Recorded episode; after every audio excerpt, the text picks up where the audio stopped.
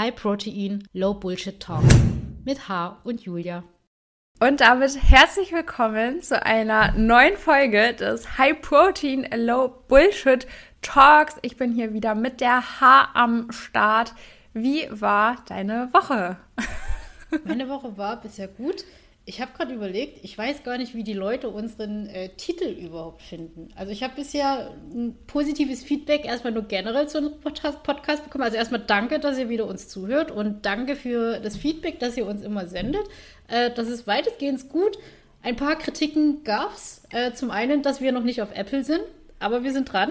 Ja, ah, das habe ich jetzt wieder voll vergessen. Genau, da musste man sich irgendwie so registrieren und dann musste das nochmal irgendwie autorisiert werden oder irgendwie so. Also da sind wir dran. Wir, wir sind dran. Äh, das kommt. Wir sind dran. Also äh, wir kommen auch auf Apple und dann war es äh, wegen der Tonqualität. Hat mir noch jemand geschrieben. Äh, inwiefern? Dass, dass also die Tonqualität abgekratzt sei. Vielleicht war es an einer Stelle, äh, also ich kann es nicht beurteilen. Ich muss ehrlich sagen, ich äh, höre unsere Podcasts danach nicht nochmal. So, also einzelne Schnipsel, wenn ich das zum Beispiel in die Story poste. Äh, du wirst ja sicherlich beim Bearbeiten dann nochmal reinhören.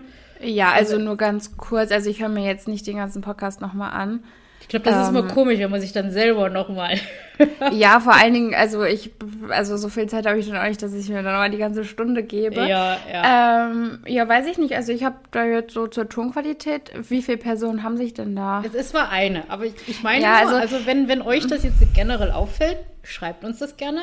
Wir arbeiten dran. Also wir sind äh, genau. Leute, die mit Kritik umgehen können, wenn sie ja. konstruktiv Also ich, ich, weiß manchmal nicht so ganz, weil, also ich bin auch mit dem Mikro und so, keine Ahnung, habe ich gar nicht so viel Plan von, dass es manchmal schon so ein bisschen übersteuert ist oder sowas, aber ich weiß mhm. halt auch nicht, wie man das ändert, ehrlich gesagt. Also von dem her, wenn ihr da irgendwas habt oder ob man diesen, diesen, so einen Schaumstoff, äh, ne, so ein mhm. so eine Schaumstoffnase hier drauf macht oder sowas, ob das irgendwas äh, bringt. Also falls ihr da euch irgendwie auskennt mit Tonqualität oder sowas, ähm, dann ja, sagt gerne Bescheid, meldet euch. Ähm, wir sind da nicht so die Profis drin. Äh, wir haben andere Qualitäten. Apropos Mikro, äh, noch eine kurze Frage, bevor ich dich frage. Äh, weil ich will nicht unhöflich sein. Ich werde dich auch fragen, wie deine Woche ist.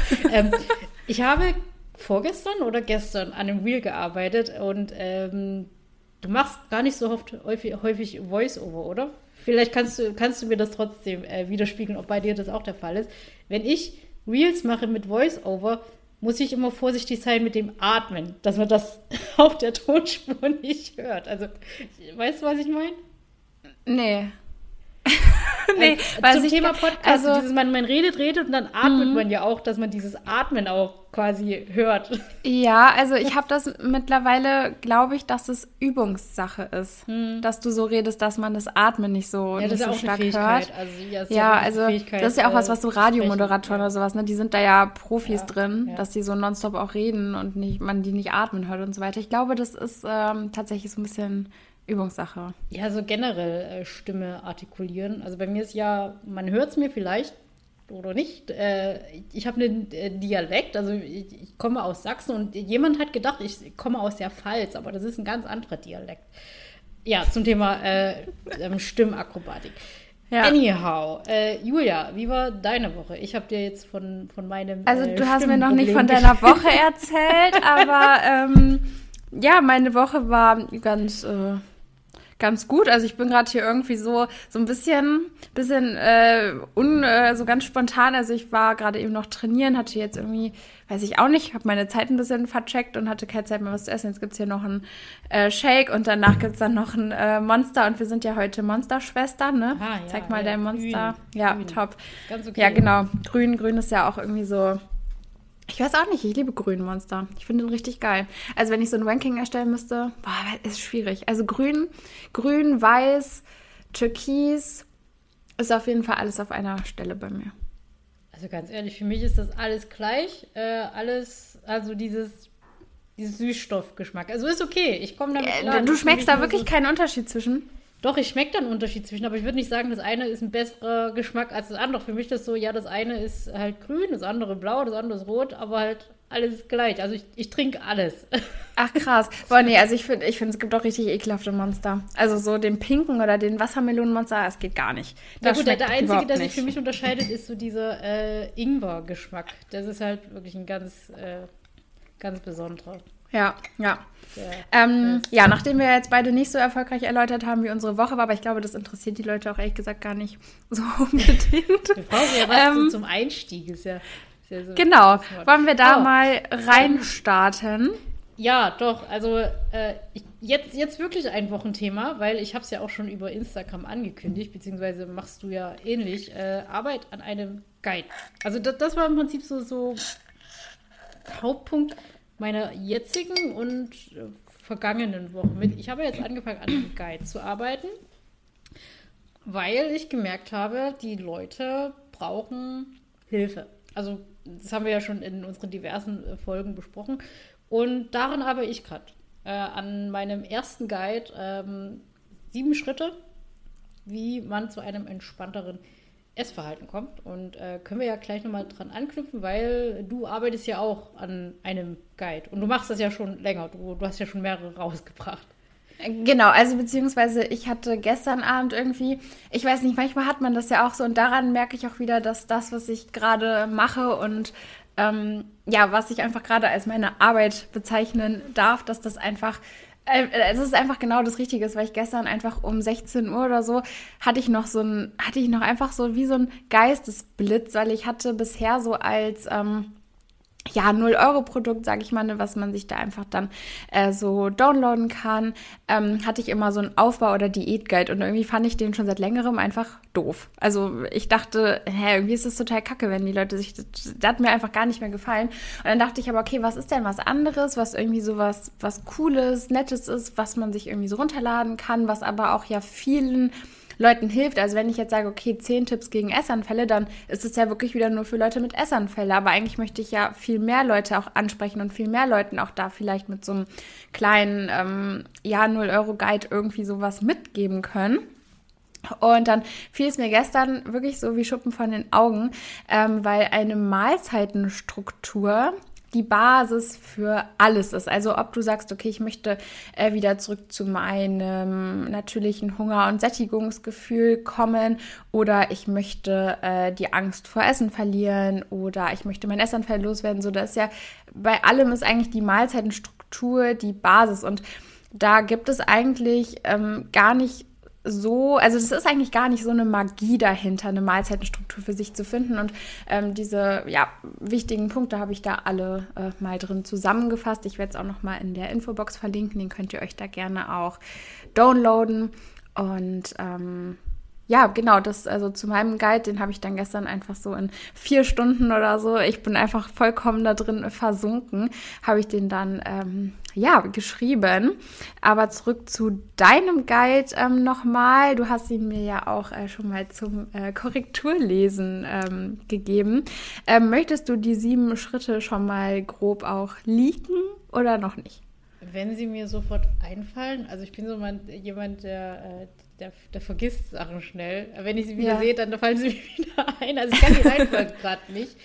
Äh, es war für mich auch eine Herausforderung, äh, überhaupt diese, diese Schritte zu benennen, weil also, ich mhm. weiß nicht, ob es hier so geht. So, man hat ja ein Konzept, man, man hat eine Vorstellung, worum es geht, was man aussagen möchte, was die Inhalte sein sollen. Aber das dann strukturiert zu unterteilen und dann auch passende Titel und Abgrenzungen zu finden, ist ja auch nochmal ähm, so eine Kunst. Also das, was ja. man im Deutschunterricht mal gelernt ja. hat. Oder son sonst einfach ganz grob so, was ist denn der erste Schritt, was ist so der Ausgangspunkt, den du ausgesucht hast und was ist so, so das also Endergebnis? Ich, ich gehe mal einen Schritt zurück ähm, und zwar wie, wie ich überhaupt da jetzt auf die Idee gekommen bin.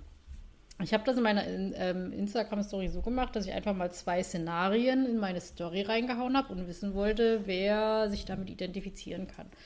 Und es geht im Prinzip so, ich nenne es mal typische Diät-Szenarien oder wenn man in diesen Teufelskreislauf von Diät reinkommt. Ähm, man fängt halt irgendwann eine Diät an, hat da so seine Regeln, äh, seinen Plan, seine Idee, wie man das umsetzen möchte. Ähm, ändert entsprechend sein Essverhalten und irgendwann merkt man, das Ganze ist eine totale Kopfsache und extrem stressig und mit viel Zwang verbunden und auf einmal fehlt einem die Leichtigkeit. Also wenn man bisher keine Diät gemacht hat, hat man ja quasi einfach gegessen und Essen war Essen und auf einmal merkt man, puh, da ist irgendwas. Irgendwie funktioniert das mit dem Essen hier nur noch sehr zwanghaft, sehr anstrengend und ich fühle mich damit nicht mehr wohl, um es äh, kurz zu fassen. Und da waren die Antworten oder die Rückmeldungen hoch. Also das waren einfach sehr, sehr, sehr, sehr viele äh, Followerinnen, äh, also hauptsächlich Followerinnen, äh, Frauen, die mir dann rückgemeldet haben, ja, so geht es mir, so wie du das da gerade beschreibst. Und ich konnte es nicht zählen. Also das waren so viele, dass ich nicht mal zählen konnte. Und so bin ich dann auf die Idee gekommen, ja, ich kann da mal was zusammenschreiben, weil ich diese Situation genau fühle. Es ist, man merkt, man hat irgendwas, man hat ein Problem, aber man weiß gar nicht so richtig, wo man anfangen soll. Beziehungsweise dieses Problem überhaupt zu benennen, was es konkret ist. Und deswegen habe ich mich dazu entschieden, eine Anleitung in Anführungsstrichen zusammenzuschreiben an Punkten, an denen man arbeiten kann. Also für jemanden, der gar nicht weiß, wo, die, wo man jetzt überhaupt ansetzen soll. Also man merkt einfach nur, ich habe ein Problem mit meinem Essverhalten, aber ich weiß nicht, wie ich es lösen kann, wo ich anfangen soll und wohin es überhaupt gehen soll. Also was, was ist denn auch das Ziel überhaupt? Also was will ich denn verändern? So, ja. Das ist so im Prinzip das, der Inhalt von meinem Guide. Und auf die Frage, was man zuerst lösen muss, jetzt ist stark sein, erstmal abnehmen, beiseite lassen. Weil damit fängt es meistens an oder hat, äh, hat dazu geführt, dass man sich in der Situation befindet. Man hat irgendwann eine Diät angefangen, man hat sich beschlossen, einfach nur das Ziel zu haben, ich möchte abnehmen. Also es hat eigentlich ganz, ganz harmlos angefangen. So war es auch bei mir. Ich hatte einfach nur die Idee, ja, ich möchte halt abnehmen. Und dann waren auf einmal diese Probleme da. Und das Ziel muss man dann halt erstmal beiseite legen.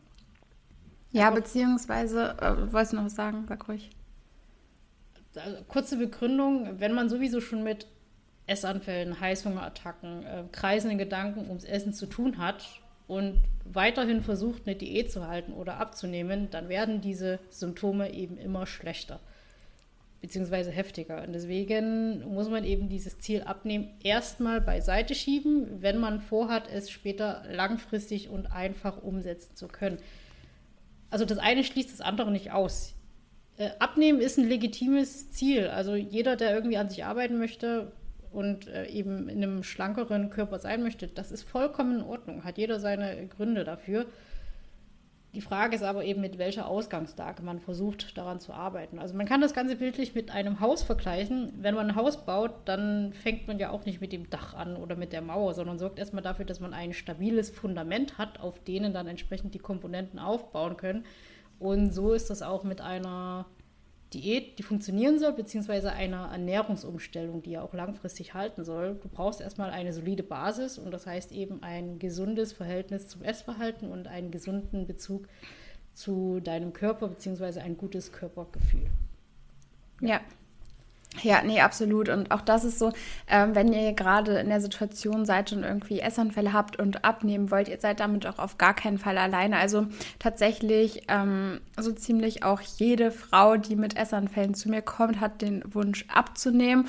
Und ich kommuniziere das auch im Erstgespräch immer direkt so ganz klar, okay, wir haben halt so zwei Schritte. Und der erste Schritt ist immer, ähm, erstmal wirklich am Essverhalten zu arbeiten. Das heißt nicht, dass du dein, deine körperlichen Ziele irgendwie auch komplett aus den Augen verlieren sollst, dass du da, dass, ne, die, die dürfen schon im Hinterkopf einfach noch da sein und die sollen auch berücksichtigt werden. Die sind nicht irgendwie deshalb unwichtig, weil am Ende des Tages ist es schon auch ja, das Ziel, dass du dich einfach wohl in deinem Körper fühlst. Aber so ganz, ganz kurzfristig müssen diese Schritte oder muss der Fokus einfach mal ganz, ganz kurz weg vom, vom Körper gehen damit du halt wirklich die Chance hast, da eben auch eine entspannte Beziehung zum Essen zu entwickeln, weil es ist auch gar nicht mal unbedingt immer nur dieser ähm, Wunsch abzunehmen, sondern auch generell die Angst vor einer Zunahme würde ich noch so mit, mit dazu reinnehmen, weil wenn du auch permanent mit diesem Gedanken rumläufst, dass du Angst hast zuzunehmen, dann lässt du dich von ganz, ganz vielen Dingen irgendwie auch so ausbremsen, die dich dann wieder daran hindern, an deiner Beziehung zum Essen zu arbeiten oder auch Essanfälle in den Griff zu bekommen. Sei es einfach, dass du dich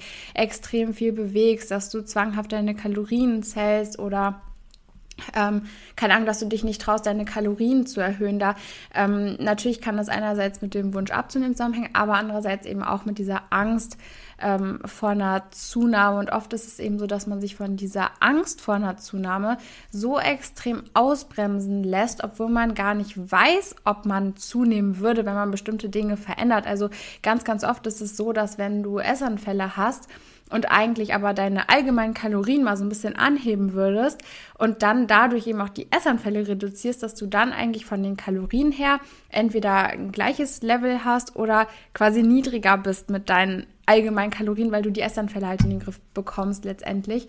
Ähm, und da ist es dann eben auch meistens so, dass man sich halt eigentlich so ziemlich viel verbaut, nur dadurch, dass man eben Angst vor einer Zunahme hat, obwohl man eben gar nicht weiß, ob die Dinge, wenn man sie verändern würde oder angehen würde, tatsächlich auch zu einer Zunahme dann am Ende führen würden. Und dann kann man eben, wie du schon sagst, wenn das Haus als Fundament steht, dann eben auch die körperlichen Ziele wieder in den äh, Fokus nehmen. Aber man muss sich eben auch bewusst machen, wenn du aktuell Essanfälle hast und eine Diät machst, die Diät wird einfach nicht erfolgreich werden. So hart das jetzt auch klingen mag, aber wenn du mit Essanfällen in eine Diät startest, dann wirst du weder dein Ziel erreichen, die Essanfälle loszuwerden, noch dein Ziel erreichen, abzunehmen. Und dann ist es halt am Ende einfach nochmal doppelt frustrierend. Deshalb teilt es da lieber in kleine Schritte auf, in Teilziele. Ähm, dann wirst du am Ende ziemlich sicher an deinem Ziel ankommen, ähm, als wenn du ja alles auf einmal angehen möchtest und dann eben am Ende kein, kein Ziel davon erreichst, weil du ja alles überstürzt letztendlich hätte ich noch ein paar Fragen zu deinen Herangehensweisen. Ähm, zum einen, lässt du deine Trainees trotzdem tracken? Oder sagst du, nee, das müsst ihr jetzt komplett abschalten?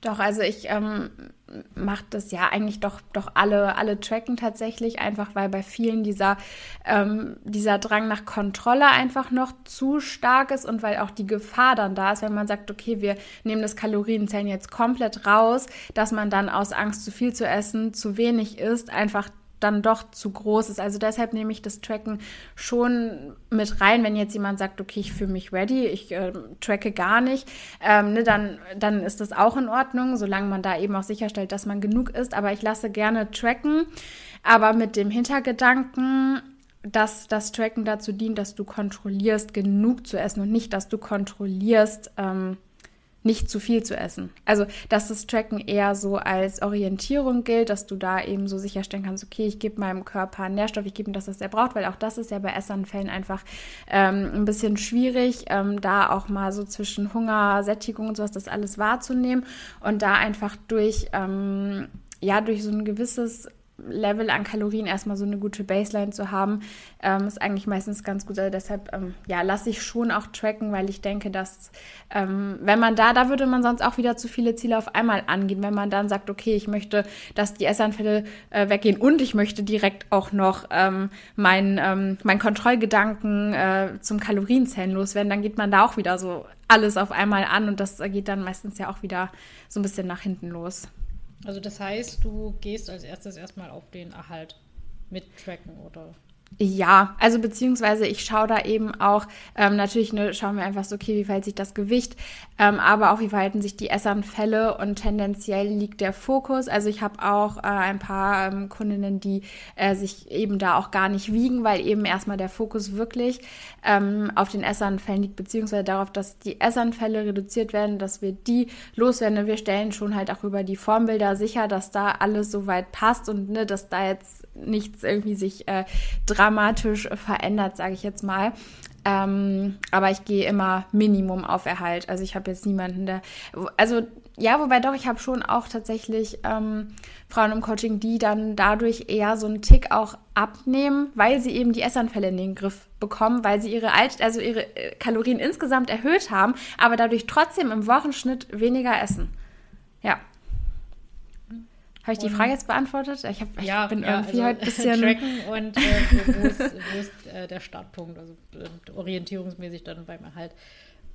Was mich dann auch interessieren würde, wie entwickelt sich das dann im Laufe der Zeit mit dem Tracken? Also ist es dann so, die Leute behalten das bei und Essanfälle ist weg und dann bleibt das Tracken erstmal oder gibt es dann so ein Format, wo man dann sagt, okay, und jetzt ist der zweite Punkt, wir lösen mal das Tracken auf? Das ist tatsächlich ganz unterschiedlich. Das passiert äh, spannenderweise bei vielen so ein bisschen automatisch, dadurch, dass ich mal sage, ne, wenn jetzt jemand fragt, ich gehe jetzt essen, wie soll ich das machen? Und ich dann sage, ja, ganz entspannt, ne? Du hast, äh, ist so und so und äh, ersetzt dann einfach eine Mahlzeit durchs Essen oder sowas. Und bei vielen entwickelt sich das dann auch automatisch, dass sie sagen, ah ja, ich äh, bin jetzt äh, mal hier den ganzen Tag unterwegs, ich bin eine Woche im Urlaub oder wie auch immer, dass sie dann irgendwann einfach so, so ohne dass ich tatsächlich so wirklich aktiv da sagen muss, okay, und jetzt trackst du mal das nicht und jetzt trackst du mal das nicht, ähm, daran gehen muss, dass sich das bei vielen schon automatisch ergibt.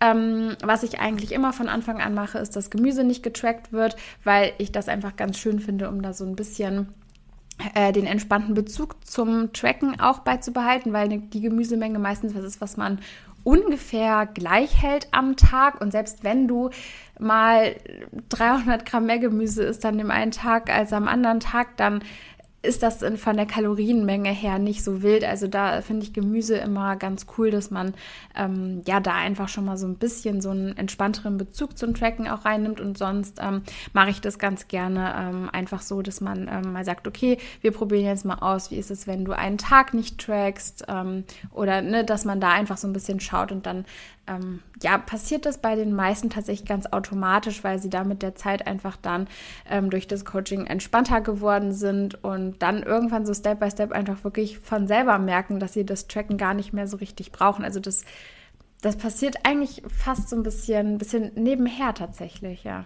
ja. Also wenn ich das jetzt richtig äh, verstanden habe, dann lässt du ja so quasi die Freiheit, was mit, mit, dem, mit dem Körpergewicht passiert. Ne? Das ist ja dann äh, das, du lässt das Körpergewicht ja so ein bisschen einpendeln, also je nachdem, äh, wie das dann mit den Essanfällen und äh, dem Tracking-Zwang läuft. Gibt es bei dir auch Kundinnen, die du bewusst zunehmen lässt, also wo du sagst, wir gehen jetzt in den Überschuss ja, also das kommt tatsächlich, also es kommt einfach, also es ist einfach super individuell, ne?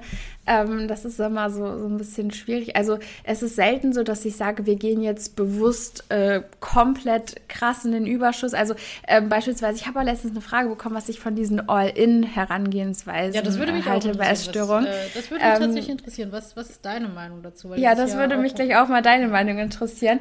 Ähm, ich halte tatsächlich von All-In gar nichts. Also ähm, All-In ist ja letztendlich, vielleicht klären wir erstmal, was darunter genau äh, zu verstehen ist, ähm, ist letztendlich, also wenn ich da jetzt auch die richtige Definition von habe, ist das, dass du quasi äh, einfach sagst, okay, ich gehe All-In, ich esse einfach quasi so viel ich kann, alles, worauf ich Bock habe und äh, nehme einfach zu und scheiße auf alles. Das ist so meine Definition von All-In. Ist das auch so deine Definition? Ja, du, du isst halt alles was dir in den Weg kommt. So dieses, wenn du, äh, genau, also wenn, einfach wenn du so, du, willst, du gönnst dir einfach genau. ganzen Tag lang und das über mehrere Wochen, Monate. Und was dann eben passiert, ist, dass du ähm, ja wahrscheinlich zunimmst. Und das ist für mich einfach, also da passiert, da findet für mich keine Heilung der Essstörung statt. Das ist einfach, du nimmst zu und hast dann dieses, okay, ich habe jetzt Normalgewicht oder ich gebe meinem Körper alles, was er braucht. Ich esse mich so satt, bis ich keinen Bock mehr habe auf Essen äh, oder bis ich einfach schon ähm, übersatt bin letztendlich und das hat für mich alles in keinster Weise mehr irgendwas mit einem gesunden Essverhalten zu tun, weil auf den Körper hören und auch nach Hunger und Sättigung zu essen ist nicht, ich esse alles, was mir in den Weg kommt.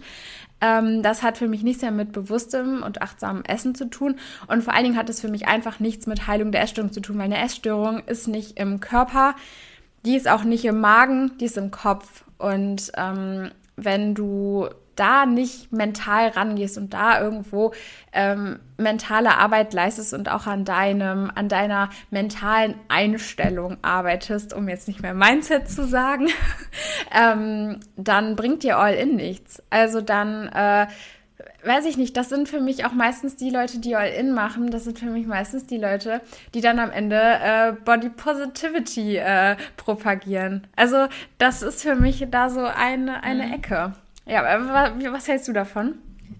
Ja, ich äh, habe jetzt eine andere Sicht, nachdem ich selber gedacht habe, ich mache es richtig. äh, du, du sagst es schon, wo fange ich denn erstmal an? Ähm, vielleicht mit der, der Ausgangslage, wann es überhaupt Sinn macht und wann nicht. es ist ja populär geworden, weil die YouTuberin Stephanie Buttermore damit mhm. angefangen hat. Und bei ihr war die Ausgangssituation, sie hatte permanent Hunger gehabt. Also bei ihr war es dieses immer hungrig, hungrig, sie kann essen, wie sie will, sie wird nie satt. Was ja, sag ich mal, ein anderes Problem ist als das, was du meistens mit deinen Klientinnen bearbeitest, nämlich äh, diese Essanfälle. Bei ihr war es ja ständiger Hunger und bei dir, da haben wir jetzt die ganze Zeit drüber geredet, Essanfälle. Das heißt, äh, das Symptom, was man eben bearbeitet, sind erstmal andere. Und ja, bei ihr war es halt diesen Hungerstillen, das heißt, äh, körperlich eben erstmal zu essen, essen, essen. Und ich habe nämlich das falsche Symptom damit bearbeiten wollen, nämlich die Essanfälle, so wie du es gerade beschrieben hattest. Ich dachte nämlich, ja, okay, wenn da ist eine Methode, ich kann das ja mal probieren. Ähm, und habe mich da, also ja, das war so dieses Eins zu eins Übernehmen, was ich gemacht habe. Mhm, ja. Und du hast es schon äh, eben schon angesprochen, das nützt dir aber nichts, wenn es nicht daran liegt, dass du dass du körperlich Hunger hast, sondern wenn es halt im Kopf ist. Und das war dann eben mein Problem. Äh, ich habe dann halt quasi gegessen, aber ähm, der Leidensdruck ist dann trotzdem nicht weggegangen, beziehungsweise die Essanfälle waren halt immer noch da, weil ich die, die falschen Mittel mhm. genommen habe für, für ein Symptom, das eben gar nicht zu der Methode passt. Wobei ich finde tatsächlich in keinem Fall, wenn, selbst wenn, wenn es wirklich irgendwie unter, also auch ich habe ja auch Kundinnen, die sind aktuell im Untergewicht und möchten zunehmen und haben jetzt nichts mit Essanfällen zu tun, aber ähm, die sind nicht bei mir, weil sie all in gehen wollen oder können, weil auch das ist wieder was, also wenn ich jetzt sagen würde, ja, wir machen jetzt all in, dann äh, würden die sagen, auf gar keinen Fall, weil auch die einfach da mental nicht bereit für sind. Und ich denke auch da, wenn du ähm, im Unter, das ist ja auch das, was häufig ähm, bei äh, Magersüchtigen in, in, der Klinik passiert. Da wird dann einfach nur darauf geachtet, okay, wir schauen, dass du wieder irgendwie Normalgewicht erreichst und dann werden die entlassen, weil sie dann ja mhm. quasi gesund das sind. Symptom ist aber, weg. Das Symptom ja, ist weg. Aber, ja. Mhm. aber der Kopf ist nicht geheilt. Ja, und das ist ja letztendlich, also ich, ich wüsste jetzt wirklich keinen Fall, wo All-In sinnvoll ist, wenn man äh, das auf Essstörungen oder essgestörte Verhaltensweisen bezieht. Also, ja, jetzt, macht jetzt äh, nachträglich sehe ich das auch nicht mehr. So mhm. zu dem Zeitpunkt, wo ich das selber probieren wollte, wusste ich es halt nicht besser. Also ich habe halt keine andere, in Anführungsstrichen, Methode oder Lösung ähm, gesehen. Und da kommen wir vielleicht noch zu einem anderen Punkt. Ich wusste halt gar nicht, mit wem oder wo ich überhaupt Hilfe suchen sollte. Das ist ja auch so ein bisschen das Problem, in Anführungsstrichen, wenn man ein Leiden hat. Ähm, man traut sich gar nicht so richtig damit offen umzugehen, ähm, nach Hilfe zu fordern, weil da einfach auch viel Scham dahinter steckt. Und also bei mir war es damals auch so, dass ich, ich wusste gar nicht so richtig, wie ich beschreiben sollte, was denn überhaupt mein Problem ist und an wen ich herantreten soll. Also ich hätte ja dann gesagt, ja, ich habe das Problem, ich esse zu viel. Und ich hätte mich da nicht getraut, mit irgendjemandem zu reden, weil alle, also mein Umfeld damals war, waren halt alle, ich sag mal, Fitnessleute und die hätten dann halt gesagt, naja gut, dann ist halt weniger. So, und allein, weil ich mir dann diese Gedanken gemacht habe, naja, das wäre dann so die Antwort, äh, kann ich nicht viel erwarten oder ich will dann quasi auch nicht ähm, als die Problembehaftete, die Verrückte, die in Anführungsstrichen Kranke dastehen, äh, dass ich halt dieses Thema habe. Und deswegen war das dann auch lange so, dass ich versucht habe, das selber rauszufinden und mich dann aber hilflos gefühlt habe, weil ich keine Hilfe gefunden habe, weil ich nicht wusste, wo, wo finde ich Lösungspunkte. Und das ist übrigens auch nochmal so für mich ein Motivationspunkt, äh, warum ich den Guide zusammengeschrieben habe, weil es eben vielen Frauen wahrscheinlich so geht, die denken, okay, irgendwie alle kriegen das hin. Alle haben es super einfach mit dem Abnehmen und können schlank sein und kriegen ihre gesunden Routinen hin. Aber ich sitze hier und versuche das umzusetzen und es funktioniert einfach nicht. Und ich hader da extrem. Und ich will jetzt nicht die sein, die es nicht hinbekommt. So. Ja. In Anführungsstrichen. Ja, ja, nee, aber also das, das kann ich, äh, das ist fühle ich einfach total, weil das ist auch so mit allen Produkten und allen Guides und Masterclasses und generell auch meinem Coaching so. Das ist einfach so auch genau das, wo ich mir halt denke, ey, alles, was ich da reinpacke, auch an Wissen und Informationen, das sind alles Dinge, da hätte ich mir gewünscht, die hätte ich auch vor ein paar Jahren einfach so gehabt. Also auch gerade jetzt so, Ähm, die äh, neue Masterclass, die jetzt am 25.08. dann ja erst stattfindet, da ähm, ist auch nochmal alles in der Infobox verlinkt, wo es ja einfach darum geht, ähm, wie äh, komme ich von diesem zwanghaften Kalorienzellen weg, wie lerne ich wieder auf meinen Hunger, auf mein, meine Sättigungsgefühle zu hören, wie lerne ich einfach generell entspannter auch mit Kalorien umzugehen, wie kann ich vielleicht auch so das Wissen, was ich über Kalorien habe, einfach als sinnvolles Tool nutzen und nicht als äh, lebenseinschränkende Verbotsliste letztendlich so ein bisschen. Ähm, und das sind halt auch alles Dinge, wo ich mir denke, ey, das hätte ich so viel früher gebraucht, weil ich auch so, so lange einfach da noch so, so restriktiv war und irgendwie ja viel zu sehr mich an irgendwelchen Zahlen orientiert habe, als einfach mal auf meinen Körper zu hören. Also was heißt einfach mal, aber ne, so letztendlich ähm, ist es auch immer so dieses, man denkt immer so, ja, aber ich möchte mich ja irgendwie perfekt ernähren und ich möchte ja genug Protein essen und so weiter, aber perfekte Ernährung ist auch nicht irgendwie das, was äh, eine App dir vorgibt. Perfekte Ernährung oder perfekte Ernährung für deinen Körper ist das, was dein Körper dir eigentlich sagt, was er braucht. Und eine perfekte Ernährung gibt deinem Körper die Nährstoffe, die dein Körper haben möchte. Und das sagt dir dein Körper eigentlich, wenn du ihm den Raum dafür gibst und wenn du ihm oder, oder wenn du auch überhaupt diese Signale wahrnehmen kannst, dann sagt er dir eigentlich ziemlich genau, was jetzt im Moment die perfekte Ernährung ist und das eigentlich viel, viel genauer als irgendwelche Zahlen, irgendwelche Vorgaben in irgendeiner App. Was ist deine Einstellung, wenn jemand versucht, mit intuitivem Essen anzufangen? Also jemand hat eben diese Probleme, äh, dass Diäten sehr, sehr zwanghaft ist, diese Kontrollzwang mit Zahlen, jeden Tag wiegen, alles äh, tracken und hört jetzt von dem Konzept intuitives Essen und denkt sich, jo, das will ich jetzt ausprobieren. Also was, was ist deine mhm. Einstellung zu dem Konzept und der Versuch, äh, diese mit, äh, dieses Konzept umzusetzen? Also letztendlich heißt ja intuitives Essen, ich höre auf meine Intuition, ich höre auf meinen Körper, ich esse, wenn ich Hunger habe, ich höre auf, wenn ich satt bin und ich schaue auch, worauf ich Appetit habe. Und das ist ja letztendlich auch das, was so ein bisschen das Endziel von der Masterclass jetzt ist. Ähm, ich halte aber nichts davon zu sagen, okay, ich zähle gerade, ich wiege gerade jedes Stück Gurke ab und äh, esse nach Uhrzeiten und nicht nach Hungergefühl. Und von diesem Punkt aus dann zu sagen, okay, ich lasse das jetzt alles mal sein, weil das geht meistens ziemlich nach hinten los, sondern ich bin da so ein Fan davon, das Ganze halt schrittweise zu machen. Erstmal auch äh, über die Mahlzeitenstruktur, über ähm, generell halt auch wahrscheinlich ein Anheben der Kalorien, je nachdem, ähm, erstmal zu schauen, dass man so halt schrittweise dem Körper die Möglichkeit gibt, ähm, die körpereigenen Signale erstmal wieder herzustellen und dann halt da auch wieder so Schritt für Schritt anzufangen, immer mehr wieder auf den Körper zu hören. Und dann eben so schrittweise auch die festen Strukturen, die Regeln und auch äh, das Kalorienzählen so ein bisschen ausfaden zu lassen letztendlich. Also nicht so von jetzt auf gleich, sondern alles so Step by Step und schrittweise. Also, okay. hm. oder ja, ja, wie, ja, ja, ja. Äh, Was, okay, und, wie äh, würdest du das so sehen? Also, da müssten wir jetzt, ich müsste jetzt wieder nach äh, Definition schauen, weil wir haben ja neben dem intuitiven Essen noch das achtsame Essen. Und äh, ich gebe einfach mal mein, meine laienhafte Vorstellung oder Definition davon. Intuitives Essen ist das, wenn es prinzipiell keine Diät gäbe, wenn wir einfach essen würden. So, dass wir, wir sind quasi als mhm. intuitive Esser auf die Welt gekommen. Und achtsames Essen ist, wenn ich bewusst über mein Essverhalten Bescheid weiß. Das heißt, äh, ich verstehe, warum ich esse, wie ich es mache und achte eben darauf. Ah, ja. Das ist ein praktisches Beispiel. Ein praktisches Beispiel ist äh, intuitives Essen. Boah, ich hätte jetzt Lust auf einen Snack. Ich gehe zum Kühlschrank und nehme mir den Snack. Achtsames Essen ich hätte jetzt Lust auf einen Snack, aber bin ich denn eigentlich hungrig? Brauche ich den Snack jetzt? Oder ist es okay, wenn ich den später esse?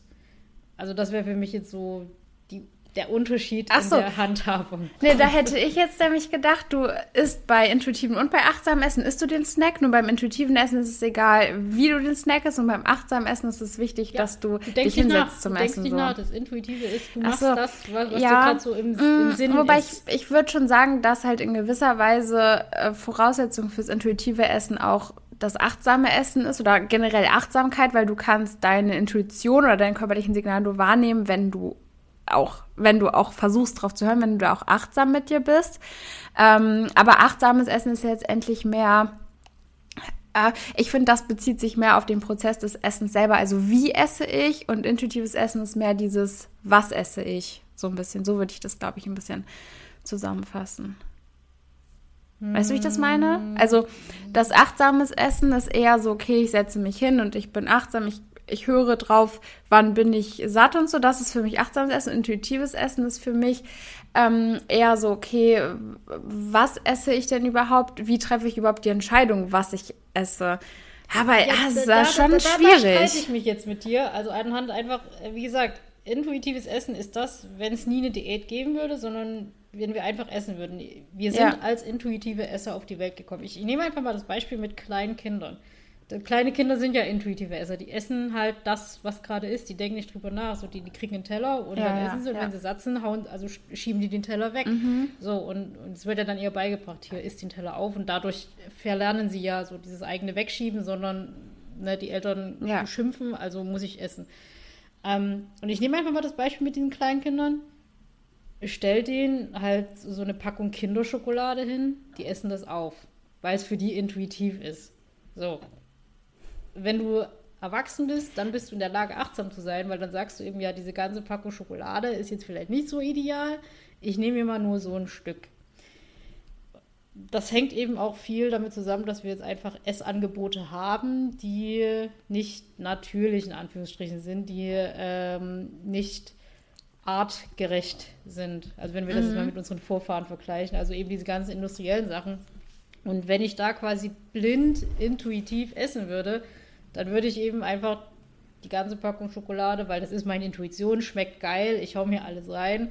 Ja, da sehe ich das Eis, kann ich danach auch noch essen, schmeckt geil. Also das ist so. Ähm, äh, ah nee, das würde ich jetzt anders sehen, weil für mich ist intuitives Essen nicht ah ja, okay, äh, ich habe jetzt Bock auf, also ich, ich könnte jetzt die ganze Packung Kinderriegel essen, dann esse ich die, sondern für mich ist das schon auch in gewisser Weise, da zu überlegen, okay, irgendwie habe ich jetzt Bock auf äh, eine ganze Packung Kinderriegel, aber was ist denn eigentlich mein körperliches Bedürfnis, was dahinter Dann bist du bei der Achtsamkeit. Dann bist du bei der Achtsamkeit. Deshalb sage ich ja, dass man, dass man für intuitives Essen immer in gewisser Weise achtsames Essen auch braucht als Voraussetzung. Andersrum. Andersrum. Um intuitiv zu sein, brauchst du nicht achtsam sein. Es ist ja das, das was Beispiel, was ich so, gerade Kind du? versucht habe zu erklären. Ein Kind ist intuitiv. Dem ist es egal, dass diese Schokolade ja. Zucker hat. Erst ja. wenn du ein Bewusstsein darüber hast, dir Gedanken darüber machst, was Zucker ist und verstehst, was es ist, dann achtest du darauf. So, und das ist ja. Auch, ja, also dann, deswegen war das meine Frage, ähm, ja. äh, was du davon hältst, wenn jemand eben intuitiv essen will, aber dann ist es wieder so Definitionssache. Also ich denke, in der heutigen Zeit macht intuitiv Essen ohne achtsames Essen einfach keinen Sinn, weil wir eine Umwelt haben, die es nicht mehr erlaubt, dass wir rein intuitiv essen. So genau, würde ich es sagen. Genau, ja, dann brauchen wir uns ja gar nicht streiten. ja, das war gerade so. so Es wird die Streitfolge, ein bisschen Clickbait. Missverständnis. nee, weil, weil du ja gesagt hast, äh, um intuitiv zu sein, musst du achtsam sein. Das ist aber andersrum. Das ist ja, um äh, achtsam zu sein, musst du halt. Ja, es kommt drauf an. Haben. Ich finde, also, das ist halt wirklich auch die Frage, wie definierst du halt dein intuitives Essen wieder, ne?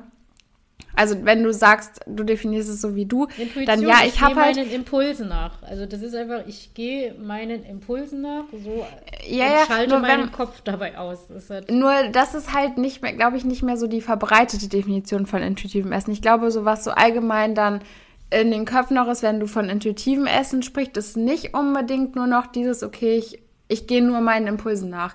Ich glaube, dass halt viele in ihrer Definition von intuitivem Essen schon ein bisschen dieses Achtsamkeitsding mit, mit rein definiert haben. Ja, dann ist aber achtsam mit Essen. Ja.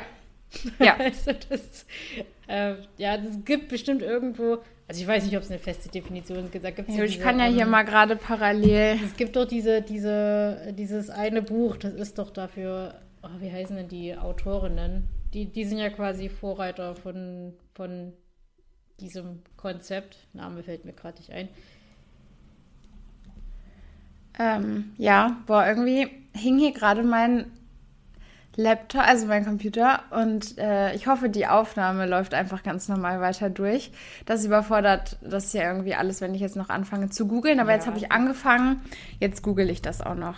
Ist halt auch immer die Frage von also wir wem man... So abkürzen, wir können so abkürzen. Äh, viele sprechen vom intuitiv Essen, aber gemeint ist eigentlich das achtsame Essen. Intuitiv. Also wer intuitiv ist, richtet seine Mahlzeit nicht nach Tageszeiten oder Diätplänen, sondern nach Hungersignalen.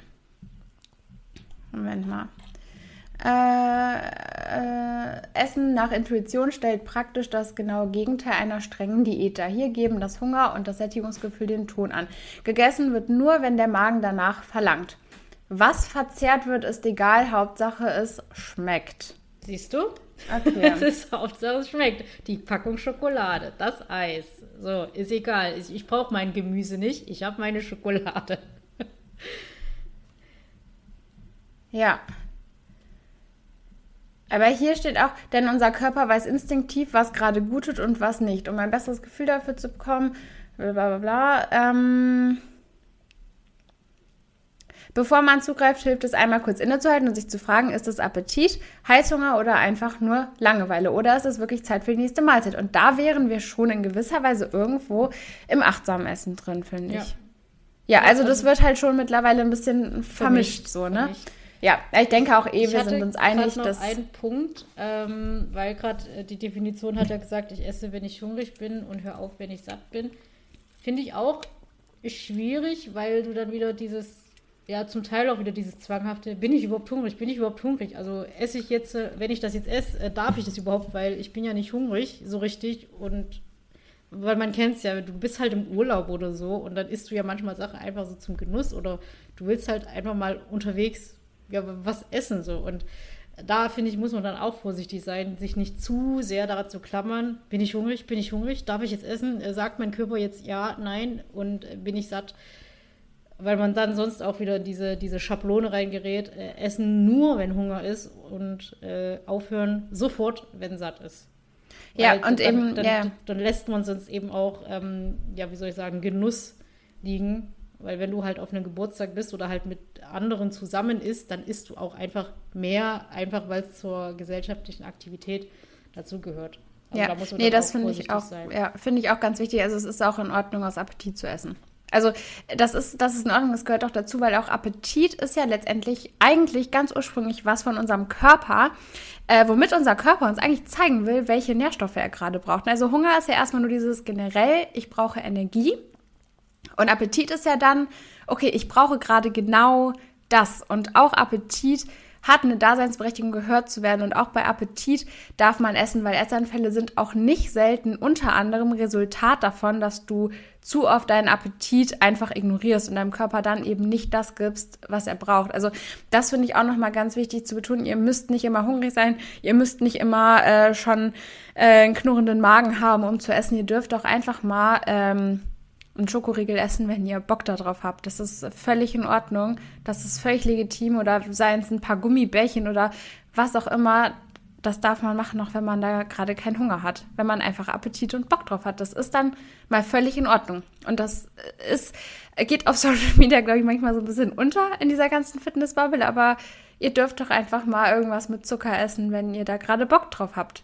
Weil wenn ihr das nämlich in diesen Momenten immer unterdrückt und nicht tut, dann sitzt ihr am Ende da mit äh, drei Tafeln Schokolade, die ihr dann auf einmal verdrückt habt, weil ihr halt vorher eurem Körper nicht diese kleinen Portionen mal gegeben habt, wenn er da eben mal ganz kurz so Appetit drauf hatte. Oder mhm. siehst du das auch so? Oder ist es. Ja, äh, ja, also ja.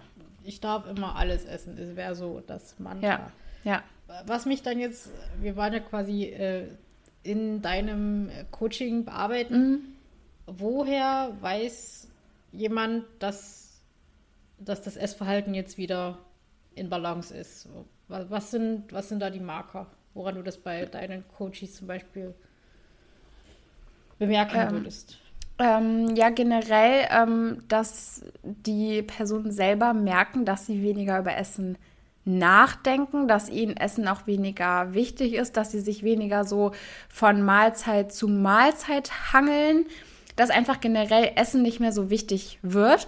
Und ähm, was ich jetzt auch ähm, ja häufiger dann ähm, gehört habe in Check-ins, dass das Umfeld auch widerspiegelt, dass die Personen nicht mehr so viel über Essen reden. Und ne, dass, dass man da einfach für sich merkt, Essen, ey, das wird mir einfach immer unwichtiger. Ich denke da einfach gar nicht mehr so viel drüber. Es ist gar nicht mehr so ein großes Ding für mich und ich kann auch einfach mal eine Pizza essen gehen mit Freunden ohne dass ich da äh, mich den ganzen Tag lang schon mit Stress und so. Also es sind halt mehr so auch äh, mehr so allgemeinere Dinge, aber auch je nachdem einfach so kleinere, konkretere Situationen, dass man halt wirklich zum Beispiel einfach mal äh, eine Pizza isst, ohne dass man irgendwie da äh, sich total stressen muss mit oder so. Also das sind halt wirklich eher so kleinere Dinge, ähm, woran man das merkt, dass man da also man kennt es ja selber, ne, da, dass man irgendwie den ganzen Tag lang nur darüber nachdenkt, ey, wann esse ich jetzt und wie mache ich das und wie, wie plane ich das jetzt, dass es am besten noch in meine Makros passt und sowas. Und man, man merkt das ja eigentlich, wenn diese Gedanken auch abnehmen. Und daran kann man eigentlich immer ziemlich gut auch erkennen, ähm, dass die Beziehung zum Essen besser wird, weil Essen dann eben wieder einen ähm, geringeren Stellenwert einfach im Leben bekommt, beziehungsweise du eben auch ähm, dein Leben nicht mehr nach dem Essen richtest, sondern dein Essen, deine Ernährung und halt auch deine Mahlzeitenstruktur sich einfach wieder so in dein Leben integriert, dass dein Essen zu deinem Leben passt und nicht andersrum, weil so sollte es ja eigentlich sein, dass wir eben nicht äh, leben, um zu essen, sondern essen, um zu leben, mehr oder weniger. Ja, bin, bin ich absolut bei dir. Jetzt ja. ein Thema, worüber wir bisher gar nicht gesprochen haben oder was mich auch interessieren würde, das Thema ähm, Körperbild oder Arbeit am Körperbild. Ist, spielt das in deinen Coachings eine Rolle? Mm, ist super schwierig. Also es spielt in gewisser Weise schon eine Rolle, aber hier muss man halt wirklich auch einfach wieder betonen, ähm, das Coaching ist keine Psychotherapie oder hat, ne, und das ist ja Körperbild, ist je nachdem auch immer was äh, psychologisches oder was auch einfach tatsächlich über online sehr, sehr schwierig auch zu behandeln ist. Also ähm, es ist schon so, dass ähm, sich da teilweise die Selbstwahrnehmung einfach im Laufe des Prozesses einfach verändert oder auch durchs Coaching einfach ne, dass, dass ich dann halt auch mal Formbilder von vor, keine Ahnung, einem halben Jahr mit Formbildern von heute dann beispielsweise nebeneinander lege und man da so sieht, so, ey krass, da hat sich ja wirklich was verändert.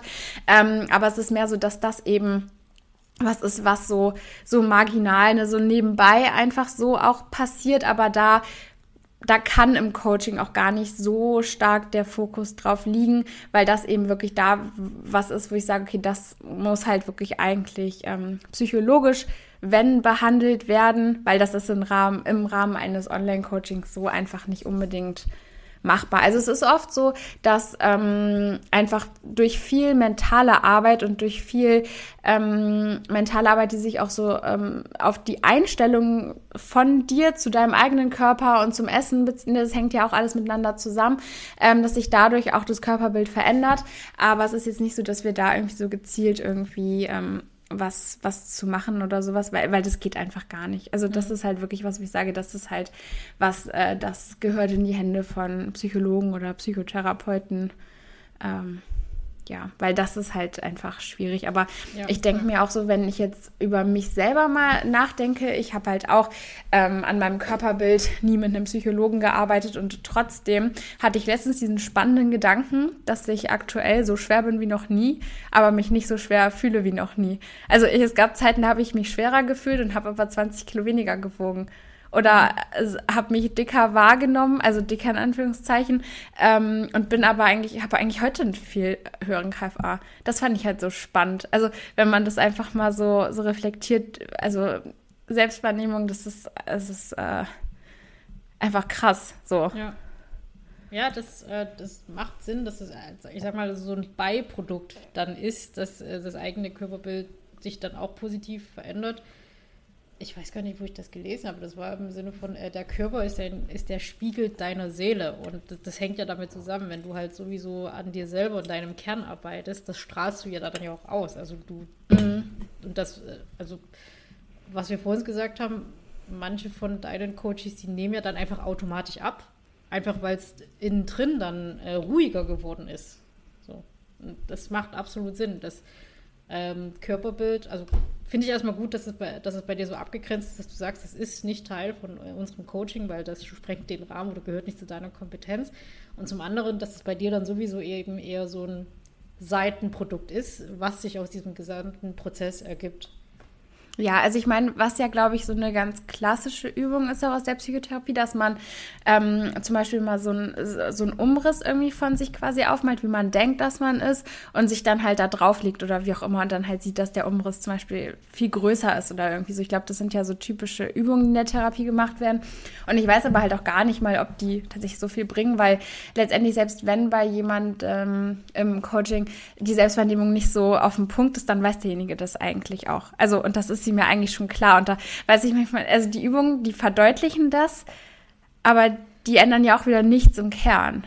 Also, nee, also ich, ich habe das einfach mal ganz pragmatisch. Also das jetzt im Sinne von, ich müsste jetzt äh, aufmalen, wie groß ich bin. Also ich bin 1,53. Ich, ich könnte auf einem Blatt nicht 1,53 malen. So dieses, äh, ich habe da kein Augenmaß dafür. Oder selbst wenn ich wüsste, was ist ich, ich, ich habe eine Teile von 70 Zentimeter. Das ist so, ich weiß doch nicht, wie viel 70 Zentimeter auf dem Blatt sind. so, da, da, das war gerade so mein pragmatischer Gedanke, warum die Übung für mich irgendwie nicht sinnvoll erscheint, weil keine Ahnung, wie ich das zeichnen soll. ja, doch wir haben das mal in der Schule damals äh, ausprobiert. Du hast ja auch schon ewig her gefühlt. Ähm, das hat tatsächlich ganz gut funktioniert. Also ja, das, okay. das geht eigentlich ganz gut. Also ich, ich weiß, wie du das meinst, ich kann den Gedanken nachvollziehen, aber das geht tatsächlich eigentlich ganz gut. Also, ja, gut. Ja, ja, ja. Ja, gut, das ist ja dann, also wir sind jetzt ein bisschen ausgeschweift in diese Psychotherapie-Übungen, die ja auch nicht, die, die sowieso nicht Teil von. Äh, ja, genau, nee, nee, finde ich nur, äh, finde ich nur auch irgendwie manchmal so, so spannend, auch so sich da mal anzugucken, was da so. Also ich finde generell Psychologie, also ich hatte damals auch mal kurz überlegt, äh, Psychologie zu studieren, weil ich Verstehe. das einfach super spannend finde. Also ich habe jetzt überlegt, ich werde jetzt im Master, ähm, man kann halt so ein äh, Studiengang im Master belegen, der geht halt Richtung Sportpsychologie. Den werde ich dann jetzt belegen, so stellvertretend, weil ich damals nicht Psychologie studiert habe. Muss ich das jetzt irgendwie noch so mit reinbringen? Ja, der ist halt nur auf Englisch, deshalb habe ich das so ein bisschen hin und her ah, okay, überlegt. Ja. Aber ich dachte mir, komm, man wächst mit seinen Aufgaben und wir wissen ja, es ist alles eine Frage des Mindsets und äh, dementsprechend easy. Hm, verstehe ich.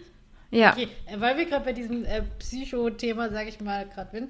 Hm, wie würdest du mit jemandem umgehen, der zu dir kommt und direkt sagt, ich habe Probleme mit emotionalen Essen? Also wie gehst du mit so einer Anfrage um? Hm.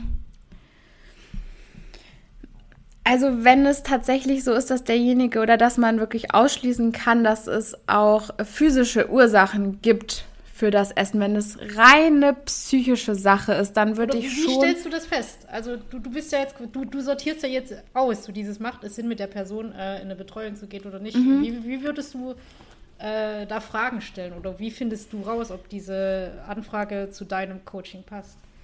Ähm, also ich mache ja eigentlich mit jeder Anfrage, die reinkommt, ein Erstgespräch, also wo wir dann halt auch quasi wie wir jetzt hier einfach äh, so ein äh, Call quasi machen und einfach so ein bisschen quatschen und reden. Und da merkt man dann eben auch schon mal, ob so auf der persönlichen Ebene auch gut matcht und dann je nachdem eben auch, was die Person so erzählt. Also bei eigentlich, also bei vielen ist es einfach so, dass du merkst, da ist irgendwie so eine Angst vor einer Zunahme, da ist dieser Diätgedanke oder da ist einfach ziemlich viel Restriktion im Essverhalten, ne? da ist so ein durchweg niedriges Kalorienlevel oder sowas. Das sind erstmal so klassische Dinge, wo man sagt, okay, da ist halt wirklich so eine ähm, physische Ursache. Und ähm, je nachdem ist es aber auch so, das ist halt schwierig, weil es ist jetzt auch nicht so, dass ich sage, die psychische Ursache nehme ich gar nicht mit ins Coaching rein, weil die wird ja schon auch thematisiert und aufgegriffen. Ähm, ich kommuniziere das halt auch nur klar, dass wir das natürlich auch aufgreifen, dass ich aber in keinster Weise da irgendwie äh, eine psychologische Ausbildung im Hintergrund habe oder sowas. Aber oft sind es ja einfach auch so kleine Fragen, die da erstmal auch so eine reichen. Also, dass du den Leuten einfach so wirklich mal so, so ein paar Fragen mit an die Hand gibst, sei es irgendwie, ähm, hast du in dem Moment Hunger, hast du Appetit, bist du ähm, nicht vielleicht auch nach drei Schokoriegeln schon satt oder müssen es dann unbedingt diese fünf sein oder ähm, einfach auch was so ein äh, ganz guter Tipp ist, gerade bei Essanfällen, ähm, wenn du merkst, dieser Drang zu essen kommt in dir hoch, dich mal auch ähm, mal zu versuchen, die Situation erstmal aktiv zu verlassen, sei es, dass du eine Runde spazieren gehst, dass du Zähne putzt oder was halt auch immer, also dass du wirklich ähm, nochmal schaust, dass du ein bisschen Abstand bekommst von der Situation, dass du dir ein bisschen Zeit verschaffst. Ähm, da nochmal deinen Kopf so klar zu kriegen und dann wirklich zu überlegen, okay, habe ich jetzt Hunger, habe ich Appetit oder was ist das eigentlich oder was ist da gerade in mir für eine Emotion, für ein körperliches Bedürfnis, was irgendwo befriedigt werden möchte? Und dann geht es da ja auch nicht darum, den Essanfall einfach wegzudrücken, sondern es geht darum, äh, das körperliche Bedürfnis, was dahinter steckt, trotzdem auch wahrzunehmen und dann zu überlegen, okay, was ist es denn gerade und ist es vielleicht, dass ich müde bin oder habe ich vielleicht aber auch trotzdem ein bisschen Hunger und nur wenn dieser Drang zu essen in einem hochkommt, muss man ja nicht sagen, gut, dann esse ich jetzt alles, was mir in den Weg kommt, sondern kann ich vielleicht dann eine äh, sinnvolle Entscheidung treffen, was meine Ernährung angeht.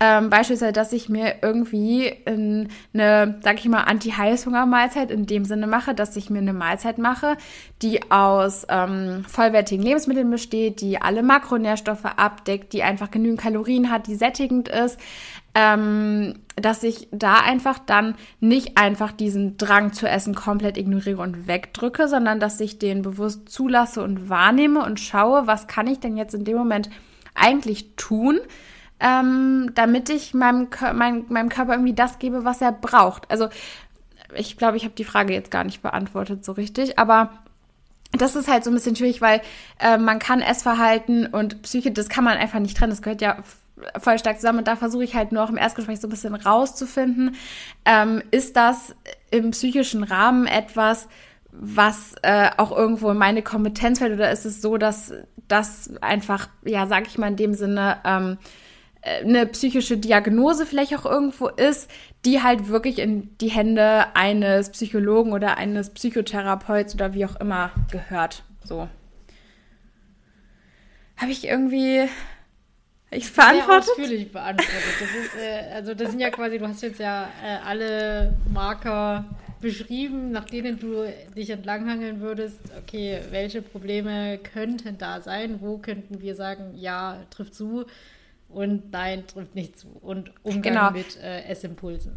ja, ja. Nee, weil das ist halt wirklich immer schwierig, wenn man sich das überlegt. Essverhalten, das ist einfach, das ist ja quasi irgendwie. Und da, da, also da denke ich manchmal, wenn man da zu lange drüber nachdenkt, alles ist einfach Psyche. Alles ist ja. Psyche. Und da ist dann wieder so, ja, Mindset ist alles irgendwo halt schon.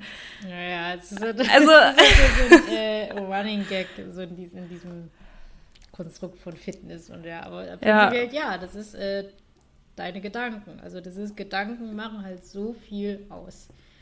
Und ja. Also halt nicht nur Essverhalten, also generell, wie man sein Leben lebt. Aber wir wollen jetzt hier nicht den Rahmen sprengen. Ähm, genau. Ja, also Leute, äh, ihr habt jetzt einen ziemlich guten Einblick in, äh, in den Coaching-Umfang von Julia bekommen. Und äh, wie immer der Aufruf, wenn ihr noch Hilfe braucht, Unterstützung braucht, äh, auf der Reise zu einem entspannten Essverhalten anfragen. Weil, weil noch hat Julia Platz. Ne? Es, es, wird ja mit der Zeit auch knapper, muss man einfach sagen.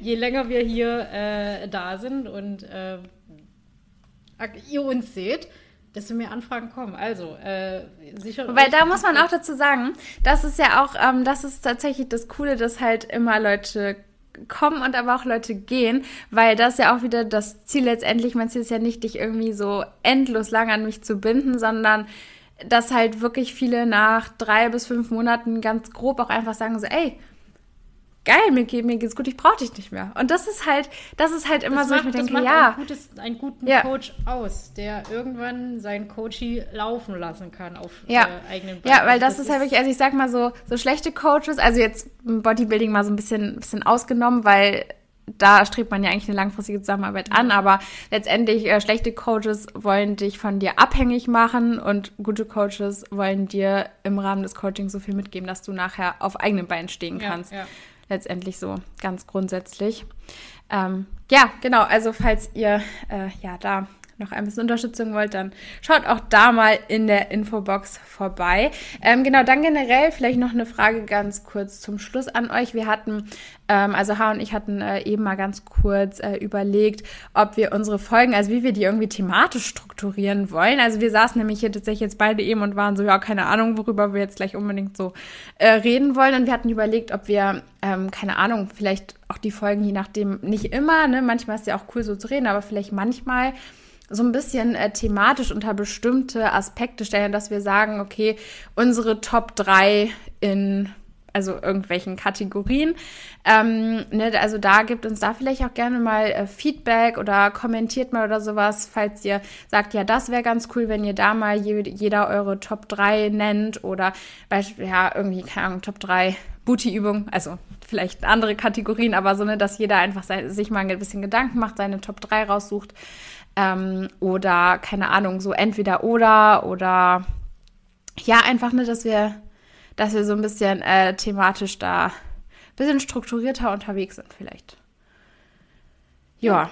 Also vielleicht, vielleicht bekommen wir da schon Input für die nächste Folge. Schreibt uns. Genau, wir sind da sehr spontan und flexibel, weil wir planen unsere Folgen nicht. Also äh, schreibt uns da einfach, wir nehmen meistens donnerstags auf. Äh, genau, für euch ist es zur zeitlichen Einordnung. Und Genau, ansonsten würde ich dir dann äh, die Abmoderation überlassen. ja, das, das, war doch schon die Abmoderation. Also, äh, schreibt uns gerne, was ihr das nächste Mal hören wollt. Und dann würde ich sagen, äh, ja, danke, dass ihr uns zuhört, dass ihr uns zuguckt. Äh, danke für euer Feedback. Und dann wünschen wir euch noch äh, einen schönen äh, Morgen, Mittag, Abend, wann immer ihr uns gerade hört und schaut. Und dann sehen wir uns und hören wir uns das nächste Mal wieder. Genau, und gebt dem Video gerne einen Daumen nach oben und abonniert den Kanal und äh, teilt es gerne in eurer Story. Genau. Ja, damit äh, werden wir am Ende. Ciao, ciao.